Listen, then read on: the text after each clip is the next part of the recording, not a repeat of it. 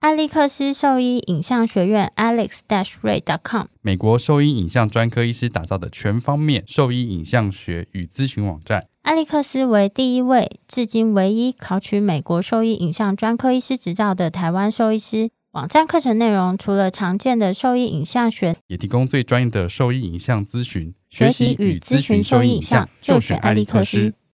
狗狗、猫猫防护跳蚤必施新选择，李兰林藻师 Seresto 对付跳蚤必施长达八个月的保护。全新科技的项圈，专利且创新的活性缓释机制，让保护力长达八个月，不怕水也没有异味，狗狗、猫猫都可以使用。方便、安全、有效、亲密。我也用李兰林早师。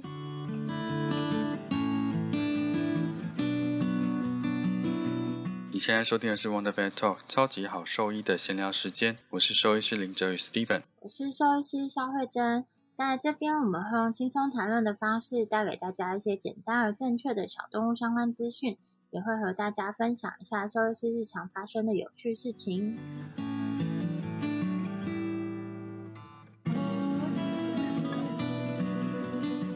今天是远端录音的初体验，不晓得现在这样，哎，我看我的那个音轨好像都没有很大声，你听就我声音清楚吗？就还可以。你一这直以来声音都好洪亮，我看你只要有讲话的时候音轨都很夸张、哎，这就是我平常在剪那个声音的时候，我就知道哪一段是我的、啊。可是有时候来宾的也会是平平的，因为他们离麦克风比较远，然后我的声音比较抑扬顿挫一点，很有表情，生动丰富。你只是讲话很大声，其实要录这一集已经讲很久，对不对？一个月以上吧。这一集是我们的，其实就是我们想要录一集一百集的，算是纪念一下啦，就是有一点不太一样的内容，然后想问一下大家有没有什么问题想问我们？我记得我们得到一个，下次我们应该要先截图，我记得应该是差不多的内容。就是他的问题是说，既然兽医师的薪水其实都并不是很好，那为什么那么多人还是要前仆后继的来念兽医系？还是说有开那个后收医的学校越来越多这样？可我觉得就是有时候你在做有兴趣的事情的时候，你不会这么快考虑到钱或者是薪资这件事情啊。但是我觉得这是台湾教育的一个算是缺陷嘛，或什么之类的。以前我们在念书的时候，我们去做兴趣的落点分析啊，大部分的人其实也都不知道自己的兴趣是什么。然后第二个是那时候我们去做讨论的时候，其实回来跟我们分享的学长姐都是在学中的学长姐，就不是工作上的人，所以你对这个行业的认知本来就是会有点落差。我们只知道说念书的时候会有怎样有趣的事情，但我觉得就是应该要真的进入这个职业的职场里面去实习或者去观察，那你才能知道说就是它是不是真的你想要的。因为我觉得念书得到的东西跟在职场上完全是两回事情。理论跟实践是不一样的。对啊，就是你念书的时候，我觉得兽医系超多科目哦，超有趣的、啊，就是可以学到很多种动物啊。你以前在电视上看到的一些，就比如说，例如农场生活好了，嗯，可以在兽医系的学习过程中，真的可以去接触这些动物，然后就帮牛做一些什么职场触诊啊什么之类的。就是你会觉得这个过程学习是非常有趣，然后就是很不一样的学习跟体验。但嗯是你把它放到职业上来看的时候，你怎么知道？就是农场的兽医师，他可能是几乎二十四小时 on call，只要有牛有问题，你就是要这样子东奔西走。对啊，主要就是这样。可是那个就是你短时间的体验跟长时间的身处在那个工作环境下是不一样的、啊。对，但是后我的意思对啊是说，就是前在念书的时候，你甚至不晓得需要二十四小时这样工作。废话，对对对，我意思是这样啊，就大家没有体验到这个现实，然后你把那个薪水除以这种时薪，其实就相当的低啊，而且很没辛有啊，苦。我觉得。觉得就是年轻的时候，念书的时候本来就没有想那么多啊，你也不会去想后面的这一些报酬有多少啊，所以大家只是先看对自己有兴趣的事物是哪一些，然后后面才会去考虑这个，这是正常的吧？国外他们也是这样吧？现在其实也会请兽医师回去跟他们分享，就那个他们现在不是在做什么职涯工作坊之类的，都有兽医师去跟他们分享这些不同领域兽医师的工作实际情况是怎么样。我觉得要先有一点点认知会比较好。就你可以接受一开始的薪资是这样子，然后后面的工作形态是这样子。我觉得薪资倒是哦，是吗？就是在决定这个职业之前啊，就是决定念哪一个科系之前，我觉得薪资不会是第一个要考量。那我觉得兴趣还是最重要的嘛。但是我觉得兴趣以外，其实真的是要多花一点时间了解它的实际面，然后同时薪资是包含在实际面里面，并不是薪资最高就是念哪一个科系啦。可是你看，你想，如果你那时候是你还在念书的时候，你妈跟你说这个薪水很低，你绝对不要念这个，你会听她的吗？可是问题是因为我原本就是超想念兽医系的人啊，对啊，所以这个你会听你妈的吗？ 薪资的部分的话，我觉得不会，因为你就是说薪资的部分，我就觉得说你做得好，怎么可能薪资会很低？那时候连光在那个便利商店打工的，可能都其实各行各业起薪都还不错，所以你不会觉得兽医系的起薪是非常低的。嗯就我们在念书的时候啊，的确那时候经济状况是很好的啊。那所以我是觉得那时候的确是缺乏对兽医师的实际生活体认不够深啊。觉得年轻的时候是不会去想这个，像我以前也从来都没有想过。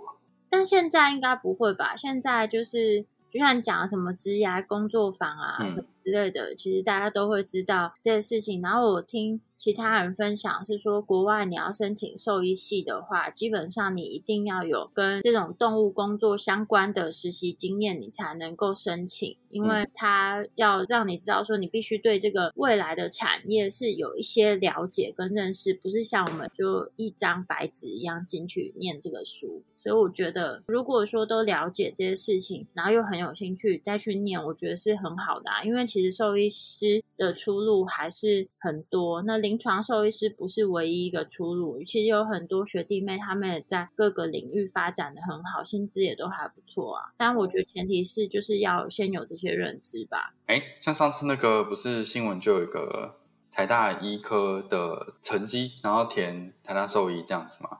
嗯，你会觉得像这样子，他是有完全了解到这个产业的结构吗？嗯，我觉得当学生当然不可能完全了解，就算我们现在职业非常多年，我也不敢说我完全了解。但是我觉得，只要他是不是只有一个兴趣就去填台大兽医的情况下，那我觉得我也是会支持他这个决定啊。当然不可能说你一入学方向跟你最后毕业方向是一模一样，因为人生就是不停的在变动嘛。但我嗯至少他要先对这个职业是有认识的，才去填的话，那我觉得我会支持他这个决定啊。因为你看哦，假设我讲一个有一点取巧的方式好了，嗯国外兽医系，就你如果在国外要念到兽医系毕业，讲美国为例好了。嗯，是学士后兽医，就变成你大学念完之后呢，就是你还要再念兽医系这段时间，学费是一个很惊人的费用，几乎每个兽医系学生毕业都背满了学贷，然后再来就是嗯毕业的年纪，其实就是假设二十二岁大学毕业再加四年，那就是二十六岁。但是如果你在台湾念兽医系的话，你就是念五年，哎，现在嗯是六年制嘛，我不知道他到底换六年了没，好像还没。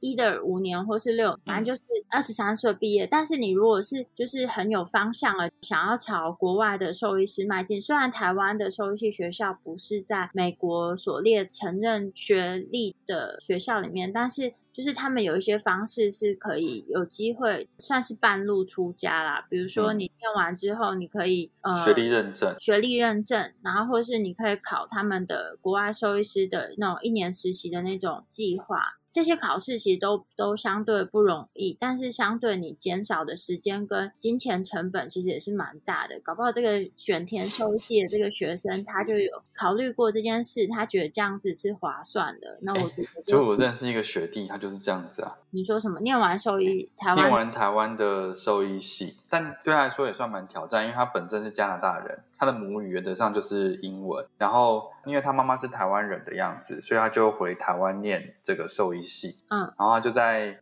台湾的兽医教育体系里面完成了五年的学业之后，去申请用这个身份去申请 PAVE。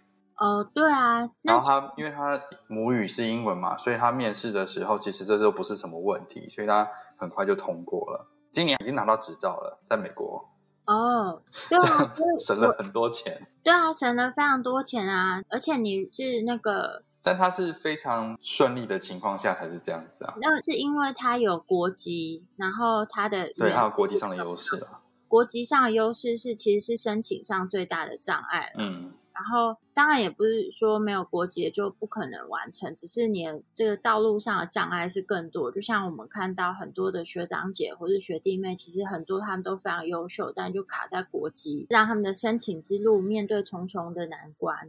嗯，我是觉得说，就是这个是 OK 的啊，就是如果他都了解，他未来可能有这可以有这些选择，那我觉得是一个很划算的事情啊。我觉得那个学弟就很知道自己要什么，很执着的去到现在已经完成这样，就是整个过程。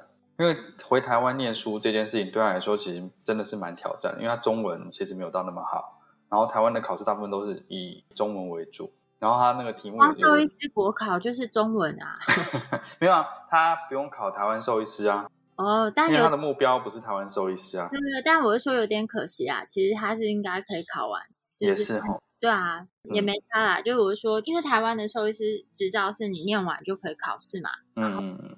就顺利毕业取得他的一些什么学分条件什么，就是可以考试啊。那你这对样没有考完是有点可惜，因为你考完之后就只要考那一次啊。但现在考试也太难了对对啊，好对，但像越来越困难。但我是觉得，如果都了解了这些事情，而不是说哦，我喜欢动物啊，念兽医系，嗯然后完全都没有去实习过，对兽医有很多荒唐的，也不是荒唐，啊就是美好的想象的话，那我觉得荒啊唐。 我我觉得，因为现在台湾也有那个呃学士后兽医啊，其实那时候在成立的时候，大家其实都很反弹，不是吗？就是各个学校还有其实大部分的兽医师啊，是后来觉得其实，在后兽医里面出来的学生啊，其实有很大部分是对这个产业比较了解，然后。又对这个工作是真的很有热忱跟兴趣的，很我觉执着。得不是反弹，因为国外就都是学士后嘛，嗯所以我觉得对于他们的学生来讲，就你刚刚讲那个，我都是觉得是可预期的，所以我其实对这个点是没有很反弹。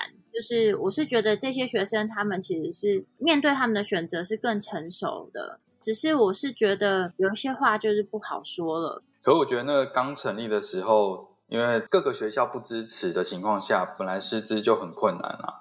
事实上就是这样，很多时候是这样子啊。但是我觉得，如果他们是有心要做的话，后面他们可以找到越来越好的师资，去让他们的教育更完整、更好啊。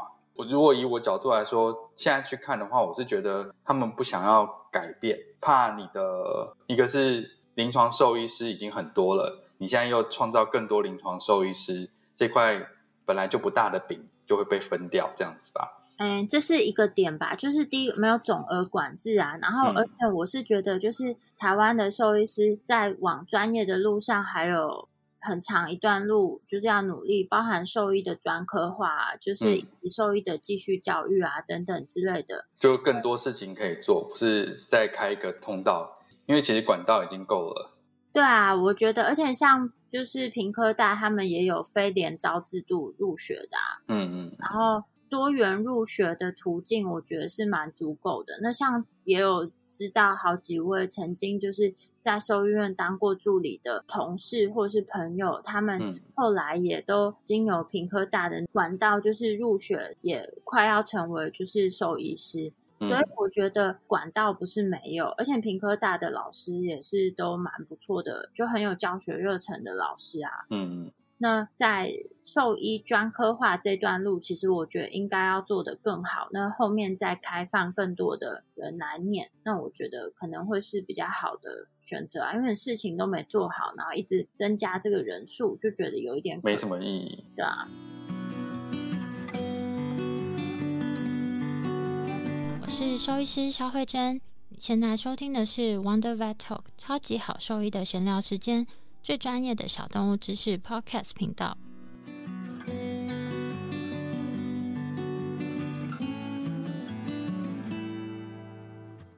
那啊我们来念一下留言好了。这一段时间，其实我们一直想要找时间录音，是因为想要谢谢就是有来留言跟有赞助我们喝饮料的一些听众们。但是因为疫情的关系，所以一直延宕。那今天借这个机会，就想要跟他们说说话这样子，然后谢谢他们一下。第一个听众留言是在 Apple Podcast 上面的留言，是新垣结居。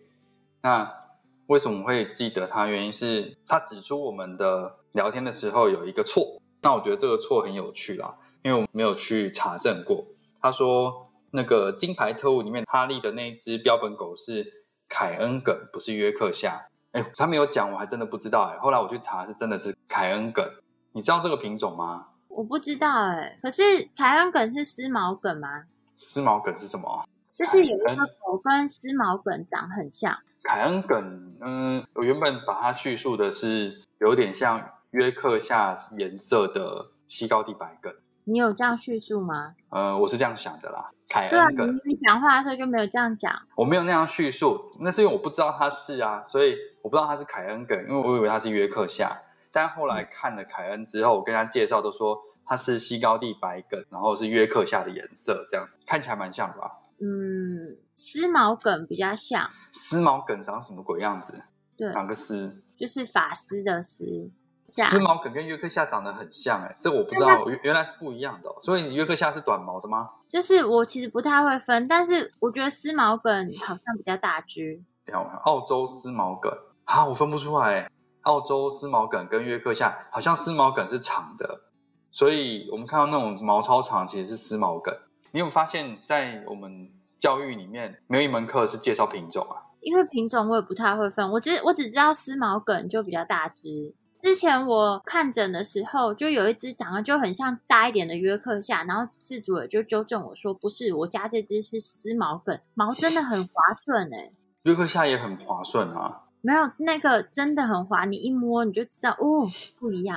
好难哦。但就是刚刚讲教育体系里面没有在介绍品种这件事情、欸，哎，我觉得其实可以花几堂课的时间去讲一下品种，然后跟相关的一些疾病，好像也不错。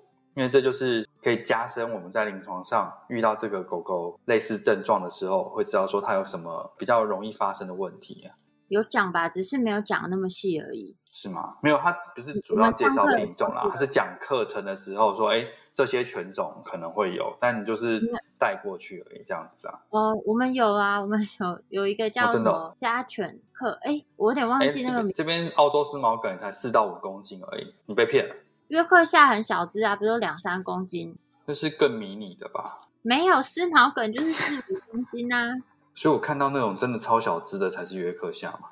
对，我、真的耶体型仅次于吉娃娃耶，又让我想到以前有一次很白痴，我在那个夜市的时候就遇到两个女生抱着一只小只的约克夏这样子，然后然后呢超小只，然后我就说，哎、它现在它也不是成犬嘛，还很小这样子，他说没有，它已经是四岁了，真的超小只，就有点像茶杯那样子。 我觉得这是它骨折的话很麻烦做。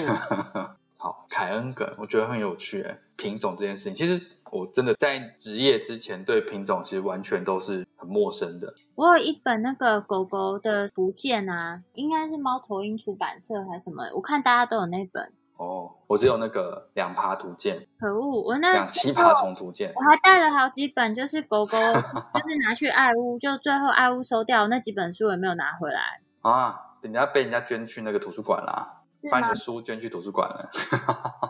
可恶，好气哦！找到都拿回来，好几本哎、啊，你就那时候我为什么没有收，没把它收走？我忘记了，现在讲我才想到，都已经过那么久那了。你打电话去跟他要。就是那时候我是放在候诊区外面给大家看。我的毛毯也没有拿回来啊。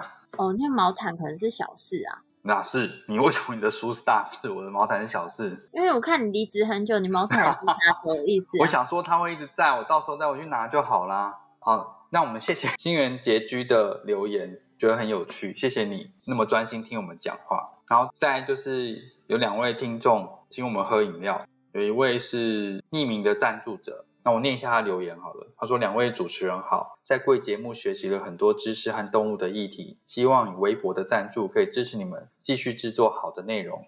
另外，我带狗去从小看诊的医院打预防针的时候，发现帮我看诊的是肖医师，但我想医师工作需要专心，所以就没有当场相认。在这里谢谢肖医师的细心看诊，你被认出来了、真的啊，到底好是酷谁？哦！我不晓得、欸，其实可以跟我打个招呼。对啊，你可以稍微提一下，但你有时候很困难，有时候跟你讲，你又觉得人家你这样觉得很怪。也不会啊，就是可以打个招呼，只是因为你知道面对面的时候总是有一点尴尬，我不知道打完招呼之 后会露出多尴你尬。打完招呼可以继续讲狗狗的情况，说：“哎、好， 肖医师你好，我有听你的节目哦。”然后通常这种说：“嗯，谢谢谢谢。”这样子。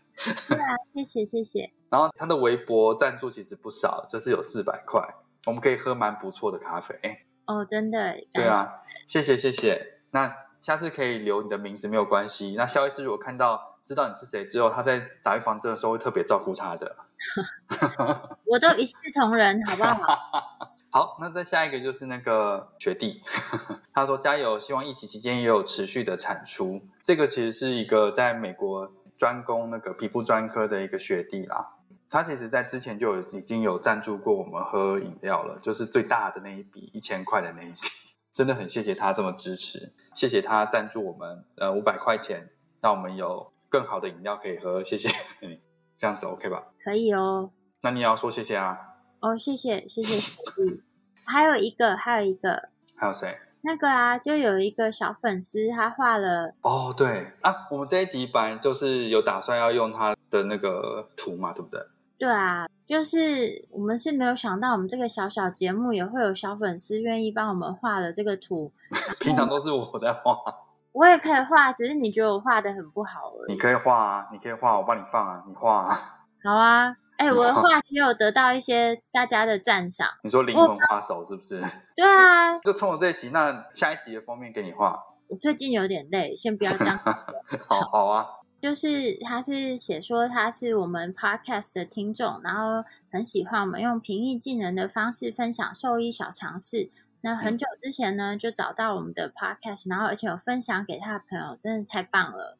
嗯，因为我优们啊质优质听众，不止听众，只是因为我们真的不太会宣传，对啊，毕竟专业不是这。然后呢，就是他有帮我们的 podcast 做了一些封面图，然后他是说，因为他觉得我们这个节目啊，就是原本的封面是比较没有特色，颜色比较没有那么明显啦。然后没他办法，啊就是你选的，你选的，你原本用那 个紫色配色，那真的你更选的好糟不糕，好？你少在那边。我选的很亮丽，好吗？不是你那没有办法，你那就是想啊，这什么颜色，我根本看不下去，为什这么样才特别啊，那才特别，像玫瑰金这样子，很快就会被认出来啊。才不是，你那个跟玫瑰金根本不是同一个 哎你知 logo，道，你知道 iPhone 十三有一个新的颜色，不是粉红色跟粉蓝色吗？对，粉蓝色。然后那天看到上面写说宝宝蓝，然后呢？没有，我就想说这样很智障，以后怎么买那个手机呢？哎，你手机是宝宝蓝呢、欸还好吧，没不是有啊？什么不是有皮蛋灰吗？有吗？宝宝蓝很皮奇蛋怪啊绿，皮蛋绿，对不起，讲错，不是有一个哦皮蛋绿吗？那不是呕吐物的颜色吗？中毒上次上次 iPhone 不是有一个绿色，然后大家都会叫它皮蛋绿啊，不是吧？不是香槟绿吗？我朋友都叫它皮蛋绿、欸，哎，那是香槟绿，啊，反正那就，只是有你朋友这样叫而已。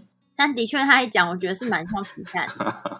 那好，那么原本的那个封面呢，就是在 podcast 的搜寻里面呢，就是没有那么显眼，所以他帮我们设计了一个比较鲜艳的，就是封面图，在这一集的时候先摆出来看看，看大家能不能很快就搜寻到它。真的哦，谢谢谢谢我们的小对，粉，真的很谢谢你，就对啊还花时间帮我们画封面。我们也可以开始做徽章了，是不是？会脏吗？不要买啊，我们又不是百灵我 果们当然是用送的、啊。哦，可以可以用送的没问题，哎，你记不记得我们之去年在做这一档的时候，是差不多是端午节的时候，哎，好像是哦，然后我们说要卖五十水，卖什么水？五十水你又忘记了。五十水是什么？我不知道，好像就是端午节当天，在那个那一段时间日光下曝晒的水，就是五十水，它有提神、趋吉避凶的效果吧？你是很认真的，那你对要啊做几瓶？啊？什么？你要做几瓶？我想要买那个什么很贵的那个矿泉水去做五十水，因为他们那个五十水是可以喝的。做三罐吗？呃，好，三瓶五十水，然后把它送过去好了。 不用寄送的，好啊，可以，好啊，会不会都没人要啊？我就把它喝掉，看我身体是不是变超好了。要讲一个废话好了，知道耳血肿嘛？然后有我知时道候啊，我很熟悉啊，我之前做蛮多的、啊，做蛮多，你用包扎的哦，包扎啊、手术啊，我都有啊，很久以前啦、大概刚毕业的时候。反正你不觉得手术的时候有时候伤口很难照顾嘛？所以我个人都比较嗯喜欢用包扎。我后来比较喜欢用包扎，因为我之前刚开始的时候，大部分会建议用手术的方式啊，刚开始的时候。我初期也是用手术，但然我后发现哦后来比较有经验之后，我是觉得比较用保守的方式做也差不多，就是它的复发的机会，我觉得没有差很多、欸。而且伤口照护度差很多。嗯，好，这这不是重点，重点是呢，就是你知道，呃，血肿的狗狗有时候不是都是那个竖耳的嘛，然后有些事主就会提出说，那他这样做完包扎之后，或是他做了什么事之后，他耳朵是不是还是可以立起来？不一定啊，不是就看它的耳根膜变形哦。 你听我讲完，你不要一直打断我的话。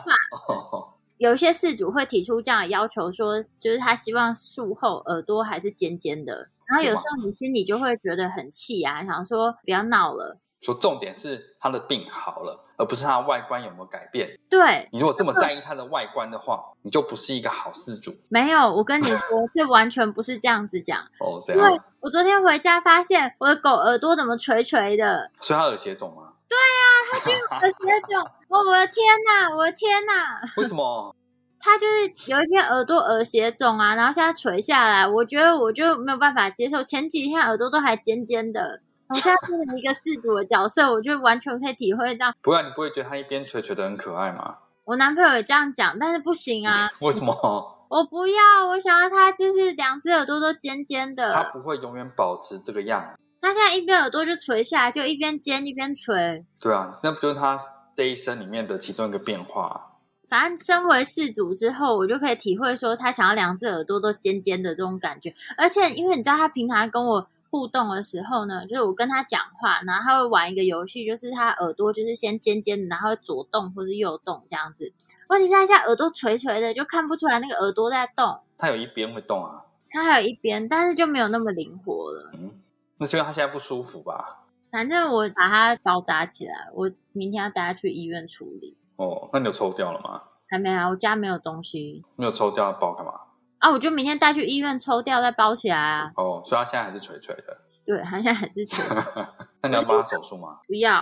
我其实没有很喜欢这个手术，我也没有。哎、你记不记得我以前有买过那个一个套组，我知道啊，那个 而且我从来没有用过， 我知道。因为那弄上去好恶心哦。其实我觉得手术就是术后有点难照顾，所以我就喜欢用包扎。可是的确有些狗它可能不太适用用包扎，因为它们一包扎就要疯了。对啊，可是你知道我买的那个套组，它是一个快速的一个套组啦，就是它不用你那边缝半天，它就是把它顶上去而已，就固定起来，我不喜欢，然后只是看起来会有很制式的好几个洞在那边。如果你有密集恐惧症的话，你会觉得很恶心， 我就有啊，所以我所以你进行这手术，你就会边做边吐。我就是常常在别人在做胃异物的时候，我也会有点想吐。为什么？我记得很久以前我在研究所的时候，老师就做了一个胃异物的手术，然后是一只黄金猎犬，然后呢，他就把那异物拿出来之后呢，老师就说：“哎、这狗吃了很多头发，还渣渣，然后一直在慢慢捞里面的东西。”到一个时间点，我就跟老师说老师，哦我饿了。：“没有，老师，我真的不行，我就冲去厕所吐。”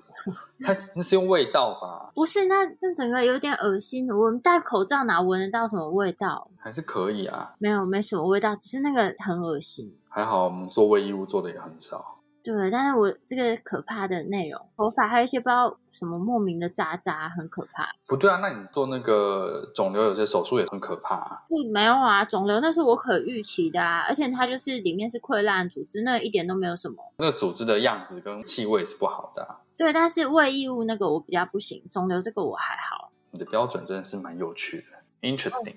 还有一个是哦，最近有一个以前的事主就是来找我，我觉得很感谁人，啊？就是你没有看过的，哦，对你没有看过的事主。然后反正他就是跟我讲说他。因为我从爱屋离职之后，嗯就有一些事主就会找嘛，啊，可以大部分人可能找一阵子就会先找其他的医生啦，这样子。嗯然后这事主跟我说，他在我离职之后呢，他每个月都上网搜寻我的名字，然后他说他上个月呢，在上网搜寻的时候，因为他说每个月都定期想说，哎，最近可以来看看消失到底去哪里啦，然后他一直没找到，然后他上个月搜寻的时候不小心想说找到了，然后他立刻来挂我的门诊，嗯，很有心哎、然后我觉得这是一个信任感啊，的确是，就是如果看习惯的时候会是这样，嗯，比较不想要再重新去适应别的医生。就像我看牙医也都去很远的地方看。就是今天就跟大家聊聊互动一下，因为我觉得我们其实真的比较少跟大家互动。而且我们每次发的文章内容，好像也没有什么人想要跟我们讨论，我是觉得有点难过。哎，对，还是一样，我觉得目前都还是一样。啊那但是听众呢？听众到底都去哪里？我看每次收听的次数很多，但听众都没有想要跟我们互动的意思，有点难过。嗯，可能我们很难互动吧。也是，我是据点王，呃，我我也是，你还好 吧？哎我记得很久以前有一个事主跟我讲说，他说平常看诊的时候，我都不跟他讲笑话什么之类的，然后讲笑话，就是都不跟他聊天呐、啊。嗯，然后他说，感觉在这个 p o c k e t 上面，就是我很你很活泼。我可是没我有，那个是有时候在看诊的时候我会一直询问狗狗状况，然后去填满这个时间。而且我是在上班，我是我的目标就是把这只狗的医疗做好啊。没有，我的做法是会询问狗狗的情况啦，就是有点像关心一下它最近的生活状况，从中得到一些资讯。听起来很像在聊天，但是我在收集我需要的资讯。嗯，怎么样？那、啊大家不是都这据样点吗？王？ 什么？没有啊。对啊，大家不是都这样吗？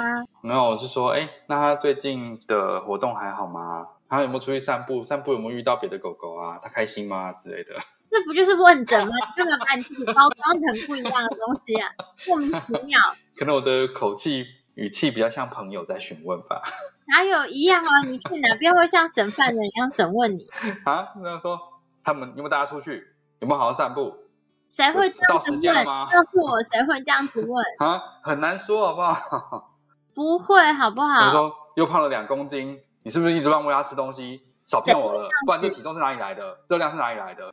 因为我们可能在这里面会聊一些我们生活上其他的事情啊，上班的时候、看诊的时候不 会啊。正常吧？没有啦，因为有时候在听这些，就会觉得说好像认识这个人，但其实我们不认识你。你干嘛这样把人家推得远远的？不是啊，因为我真的不认识你，就你可以先自我介绍一下，所以我们才说我需要互动嘛，我们可以认识一下，我们可以在节目上提你的名字，顺便聊聊天也可以啊。 我们是真的认识，所以会讲这些东西。但是你在听节目的时候，会有点像你在旁边听我们聊天，然后好像会认识这两个人，但是其实我们两个人其实并不认识你这样子，所以要多跟我们互动啊。我的狗耳朵垂垂的，没关系，他很开心，他只有耳朵不舒服而已。那耳朵垂垂的，那你照他的照片，这一集就放上去给他们看好了。 看不出来吧？有肿吗？ 很明显，我传给你看好不好？哦，就是你真的没有办法忽视这个垂掉的耳朵。好啦，那这一集就在那个 Zoe 垂耳朵的话题里面结束，就这样子吧。好，嗯那就是还是希望大家可以跟我们多互动啊。原则上，我们就是有时间就一定会回大家内容。可以跟我们聊聊，也是不一定要很严肃就是了，就这样了。好哦，那如果说对我们分享的内容有兴趣或是有疑问的话，都可以上我们的网站，我们的网址是 triple w 找 wondervet com 找 t w 或是 Google F B 搜寻 wondervet 超级好收益都可以找到我们哦。那今天的首次远距录音就分享到这边啦，拜拜。拜拜。